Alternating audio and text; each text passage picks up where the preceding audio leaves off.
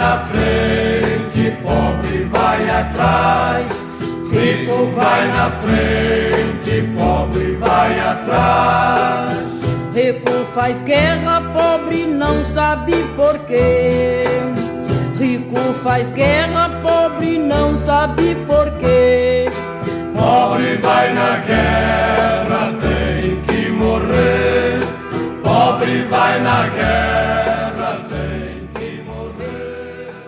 Bom dia, bom domingão para você. Carolina Maria de Jesus nasceu em Sacramento, Minas Gerais, em 14 de março de 1914, filha de negros que migraram para a cidade no início das atividades pecuárias na região.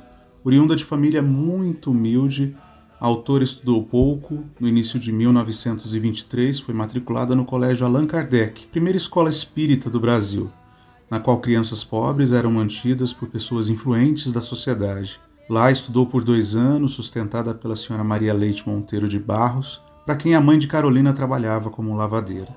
Mudou-se para São Paulo em 47, quando a cidade iniciava seu processo de modernização e assistia ao surgimento das primeiras favelas. Carolina e seus três filhos residiram por um bom tempo na favela do Canindé. Sozinha, vivia de catar papéis, ferros e outros materiais recicláveis nas ruas da cidade, vindo daí o seu sustento leitora voraz de livros, de tudo que lhe caía nas mãos, logo tomou o hábito de escrever. E assim iniciou sua trajetória de memorialista, passando a registrar o cotidiano do quarto do despejo, da capital nos cadernos em que recolhia o lixo e que se transformariam, mais tarde, nos diários de uma favelada. A escritora foi descoberta pelo jornalista Audálio Dantas na década de 50. Carolina estava em uma praça vizinha à comunidade quando percebeu que alguns adultos estavam destruindo brinquedos ali instalados para as crianças. Sem pensar, ameaçou denunciar os infratores, fazendo deles personagens do seu livro de memórias. Ao presenciar a cena, o jovem jornalista iniciou um diálogo com a mulher negra e favelada, que possuía inúmeros cadernos nos quais narrava o drama de sua indigência e o dia a dia do Canindé. Dantas de imediato se interessou pelo fenômeno que tinha em mãos e se comprometeu em reunir e divulgar o material. A publicação de Quarto de Despejo deu-se em 1960, tendo o livro uma vendagem recorde de 30 mil exemplares na primeira edição, chegando ao total de 100 mil exemplares vendidos na segunda e terceira edições. Além disso, foi traduzido para 13 idiomas e distribuído em mais de 40 países. A publicação e a tiragem dos exemplares demonstram o interesse do público e da mídia pela narrativa de denúncia tão em voga nos anos 50 e 60. Carolina publicou ainda mais três livros: A Casa de Alvenaria, em 61, Pedaços de Fome, em 63, Provérbios, também em 63. O volume Diário de Bitita, de 1982, publicação póstuma, também oriunda de manuscritos em poder da autora, foi editado primeiramente em Paris que teria recebido a princípio o título de Um Brasil para Brasileiros.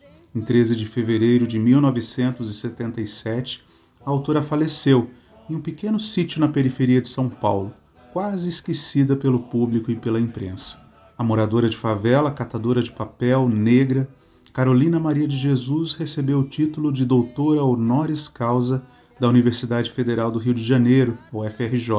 A homenagem póstuma foi aprovada na última quinta-feira por unanimidade pelo Conselho Universitário da instituição. Uma autora improvável, como assinalou o texto da própria UFRJ, que escreveu com a realidade, conforme definiu Clarice Lispector, uma de suas admiradoras. Compartilho com você hoje um sonho de Carolina Maria de Jesus. Porque a guerra é uma coisa brutal, só que o pobre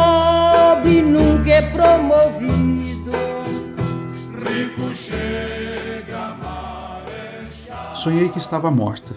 Vi um corpo no caixão, em vez de flores eram livros que estavam nas minhas mãos. Sonhei que estava estendida no cimo de uma mesa. Vi meu corpo sem vida entre quatro velas acesas. Ao lado, o padre rezava. Comoveu-me a sua oração. Ao bom Deus ele implorava para dar-me salvação. Suplicava ao Pai eterno para amenizar o meu sofrimento não me enviar para o inferno, que deve ser um tormento. Ele deu-me a extrema unção, quanta ternura notei. Quando foi fechar o caixão, eu sorri e despertei. Muitos fugiam me ver, pensando que eu não percebia. Outras pediam para ler os versos que eu escrevia. Era papel que eu catava para custear o meu viver. E no lixo eu encontrava livros para eu ler. Quantas coisas eu quis fazer, fui tolhida pelo preconceito. Se eu extinguir, quero renascer, num país que predomina o preto. Adeus, adeus, eu vou morrer, e deixo esses versos ao meu país. Se é que temos o direito de renascer, quero um lugar onde o preto é feliz.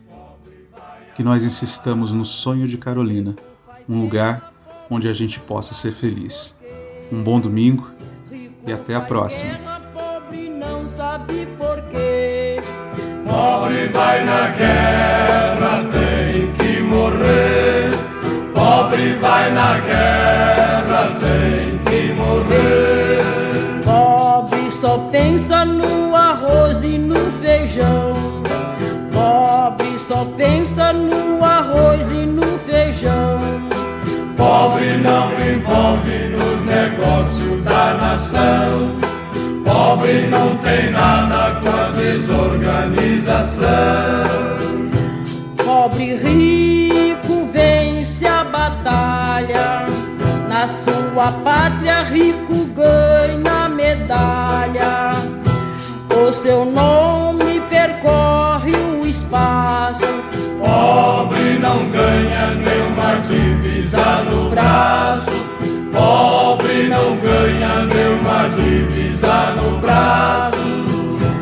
Pobre e rico são feridos, porque a guerra é uma coisa brutal. Só que o pobre nunca é promovido. Rico chega,